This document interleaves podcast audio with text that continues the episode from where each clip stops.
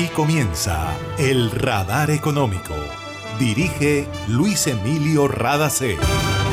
Soy Mabel Rada y esta es la emisión 9866 del Radar Económico. Estos son los temas en la mira del radar. Los países de América Latina tienen que cuidar la salud económica después de la crisis, como cuando una persona sobrevive a un ataque cardíaco. Eso opina el columnista Moisés Naim, quien participó en el foro farmacéutico de la ANDI. También habló sobre la globalización y el papel de políticos y científicos durante la pandemia. La reforma tributaria que el gobierno colombiano presentará al Congreso de la República aspira a recaudar 15.2 billones de pesos. Hoy fueron socializadas las bases del proyecto. Los gremios dicen que se espera el respaldo de Cámara y Senado. La DIAN, Dirección de Impuestos y Aduanas Nacionales de Colombia, amplió garantías aduaneras para amparar las obligaciones y responsabilidades en las operaciones de comercio exterior. Pobreza e inequidad acaban con más vidas que el COVID-19, dice director de emergencias de la Organización Mundial de la Salud.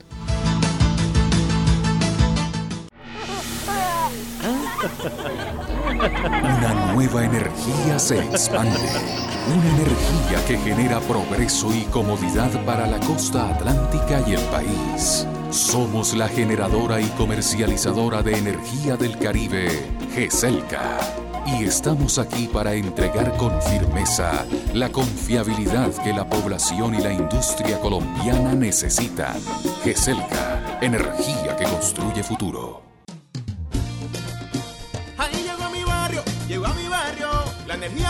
Estaba esperando, con la que ahorro para seguir vacilando, todo el Caribe la estaba esperando. Conéctate con la energía que transformará tu barrio, proyectos que mejorarán la calidad del servicio y te permitirán tener el control de tu consumo.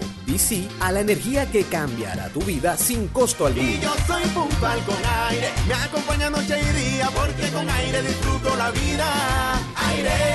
Para acceder a los servicios de Gases del Caribe, realizar consultas o reportar escapes y emergencias, marca la línea gratuita 164 desde cualquier teléfono fijo o celular y recibe la mejor atención de nuestro personal calificado de manera oportuna y eficaz. Línea 164, disponible 24 horas los 365 días del año. También puedes marcar a la línea gratuita nacional 018-915-334. Tu línea amiga 164 de Gases del Caribe. Todo por tu bienestar. Vigilado Superintendencia de Servicios Públicos.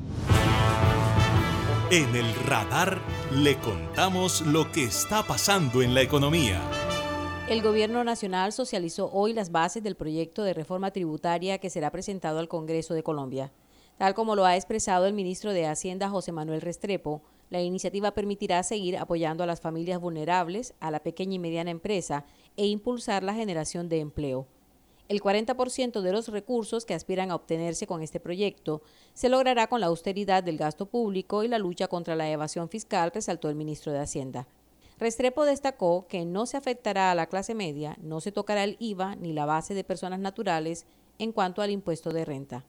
El nuevo texto del proyecto es producto de escuchar a todos los sectores del país y tal como lo dice el presidente de Confecámaras, Julián Domínguez, Ahora depende del Congreso que la iniciativa no encuentre trabas. El país tiene la gran capacidad de reaccionar, de ser resiliente, no solamente para estructurar un plan de mediano plazo de sostenibilidad fiscal, sino también un plan que a mediano plazo implique recuperar el grado de inversión parcialmente que parcialmente hemos perdido. Esperamos que en el Congreso estos planteamientos que se han hecho de una propuesta simple, de una propuesta de pocos artículos, de una propuesta que eh, deje a salvo el sector de la clase media, que no grave a los pensionados ni a las personas, que implique eh, una progresividad en materia de quienes más tienen para solventar estas condiciones, se respete al máximo, especialmente porque ha sido consensuado en las regiones y porque ha sido consensuado con los partidos políticos. Hay que procurar que en su tránsito por el Congreso se ciña de manera estricta a lo que se ha, a lo que se ha planteado y se ha logrado estructurar con el país y no signifique que eh, para un sector empresarial que ya lo ha puesto El presidente de la Asociación Nacional de Empresarios de Colombia, Bruce McMaster, dijo que la unión y la solidaridad despertaron en medio de la situación dramática que vive el país. McMaster expresó que la propuesta del sector privado de hacer un mayor esfuerzo en materia de impuestos es la mejor manera de expresar patriotismo y desarrollamos algunas alternativas. Y puede ser que sean esas alternativas o pueden ser que sean otras, ya veremos que estará en el texto que eventualmente sea presentado al Congreso. Pero lo, lo, lo que sí nos atrevimos a hacer fue decir, nosotros, sector empresarial, vamos a hacer un esfuerzo especial y estamos dispuestos a hacerlo para que Colombia mantenga la sostenibilidad fiscal y para que Colombia mantenga la, la sostenibilidad social. Y debo decir que el sector empresarial va a hacer ese esfuerzo y lo va a hacer con un espíritu patriótico, solidario, importante, desarrollado, pero muy, muy sobre, todo, sobre todo muy sentido, muy del corazón realmente de, de las empresas presentes en Colombia. Yo le hago un llamado a los colombianos para que nos unamos en estos momentos, para que tengamos un sentido realmente en este momento de nación que nos permita convocar todos los esfuerzos para generar reactivación económica, para generar reducción en el desempleo, para generar más oportunidades para los colombianos y para poder atender esta situación que nos obliga a todos a estar unidos. El sentido de unión en este momento tiene que ser el que, el que prevalezca de aquí en adelante. El diálogo tiene que prevalecer. En esta ocasión, esta no es una tributaria de las normales, esta es una tributaria que va a atender estos puntos en particular. Por eso entendemos que van a ser pocos artículos. Ojalá podamos mantener esa, simpleza y podamos mantener por lo mismo esa grandeza que está detrás de ella. El proyecto de reforma tributaria que se presentará ante el Congreso contempla, entre otras propuestas, las siguientes.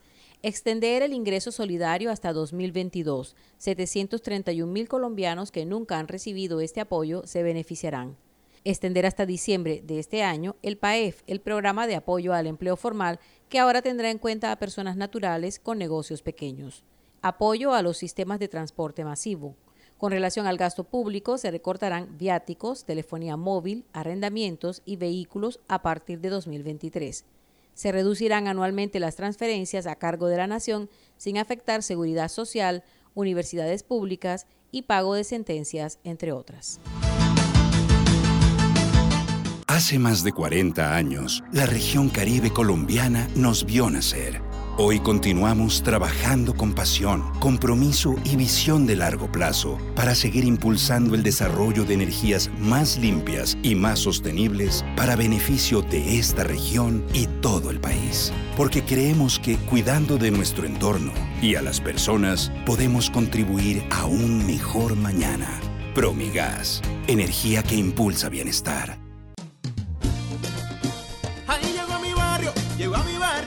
Energía que estaba esperando, con la que ahorro para seguir vacilando, todo el Caribe la estaba esperando. Conéctate con la energía que transformará tu barrio, proyectos que mejorarán la calidad del servicio y te permitirán tener el control de tu consumo. Sí a la energía que cambiará tu vida sin costo alguno. Y yo soy puntual con aire, me acompaña noche y día, porque con aire disfruto la vida. Aire. En el radar le contamos lo que está pasando en la economía. La globalización, que es la manera como un país se conecta con el resto del mundo en temas financieros, económicos y geopolíticos, no estaba tan muerta como lo decían algunos expertos alrededor del mundo, dijo Moisés Naim, uno de los columnistas más leídos en América Latina. Naim, quien participó en el foro farmacéutico organizado por la ANDI, dijo que la pandemia del COVID-19 rompió con todas las predicciones acerca de la economía y el comportamiento de los países. Para él, el proteccionismo y el nacionalismo estaban tan intensos como la globalización y se ha notado en el manejo de la crisis mundial atacada de manera local.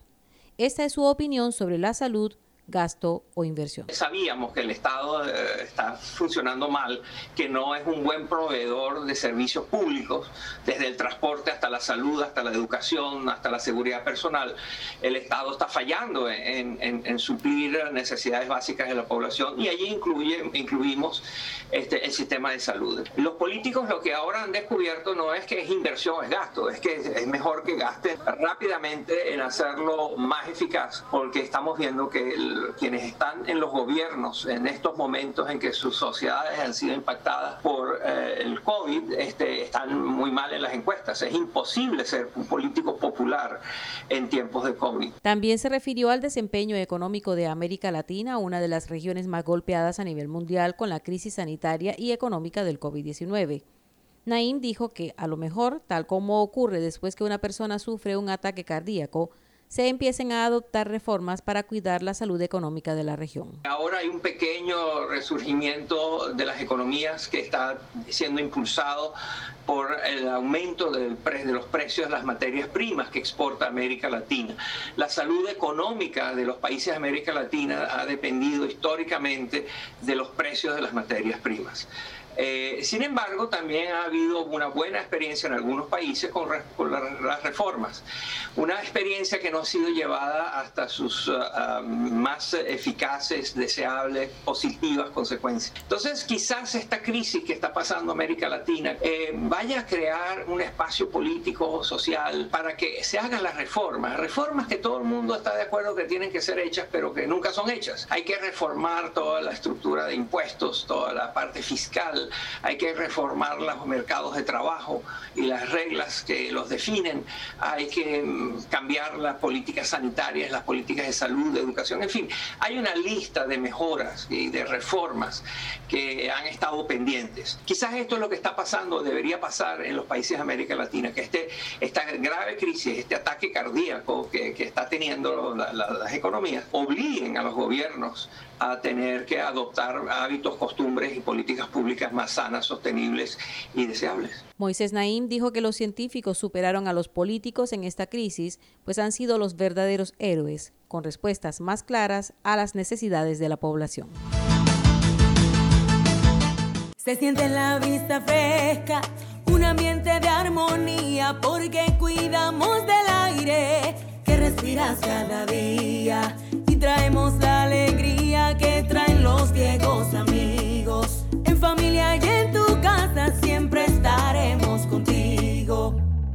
compactadoras de AAA cuidan el medio ambiente porque se mueven con gas natural vehicular. Donde estés, estamos cuidando el aire que respiras. Gases del Caribe y AAA. Vigilado Superservicios. Imagina la historia que estaríamos contando si en este aislamiento las centrales de generación de energía se hubieran detenido? ¿Qué sería de nosotros ante la oscuridad y la desconexión? ¿Has agradecido tener funcionando todo lo que necesitas para estar cómodo en tu casa? En GESELCA trabajamos sin parar para que Colombia no se apague y la energía que hace bien siga iluminando la esperanza de todo un país. Estamos contigo. GESELCA Energía que hace bien. Está escuchando el radar económico.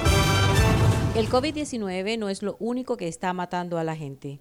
Es la pobreza, es vivir por tantos años en condiciones de salud mal manejadas por muchas razones, por el color de piel, por la raza o el grupo social al que pertenecen. Esa es la opinión de Mike Ryan, médico del programa de emergencias de la Organización Mundial de la Salud. Health security is not an abstract concept. Health security is about fairness, it's about equity, and older people are paying an awful price in disease. La salud no es un concepto abstracto. La seguridad sanitaria se trata de justicia, se trata de equidad, y los adultos están pagando un alto precio en enfermedades, soledad, aislamiento y muchas cosas más. Mike Ryan dice que este sigue siendo un mundo injusto e inequitativo en el que el derecho básico humano a la salud es dado como un privilegio y depende del dinero que tenga la gente. Eso hay que cambiarlo y no será de la noche a la mañana, pero detrás y debajo de esta pandemia estaba tapada una vieja herida. Agregó que se ha fallado en el cuidado de la gente y en reconocer que la salud es un derecho humano esencial y la realidad es que hemos dejado a la gente pasar trabajo en materia de salud porque hay comunidades olvidadas. Necesitamos construir un entorno más seguro y protegido para nuestros niños y quienes los rodeen, dijo el médico de la Organización Mundial de la Salud. La Secretaría del Convenio sobre la Diversidad Biológica publicó el borrador del Marco Mundial para la Gestión de la Naturaleza. Este es un plan que busca frenar la pérdida de biodiversidad, guiar y armonizar las medidas que se adopten en todo el mundo para preservar y proteger la naturaleza y sus servicios esenciales.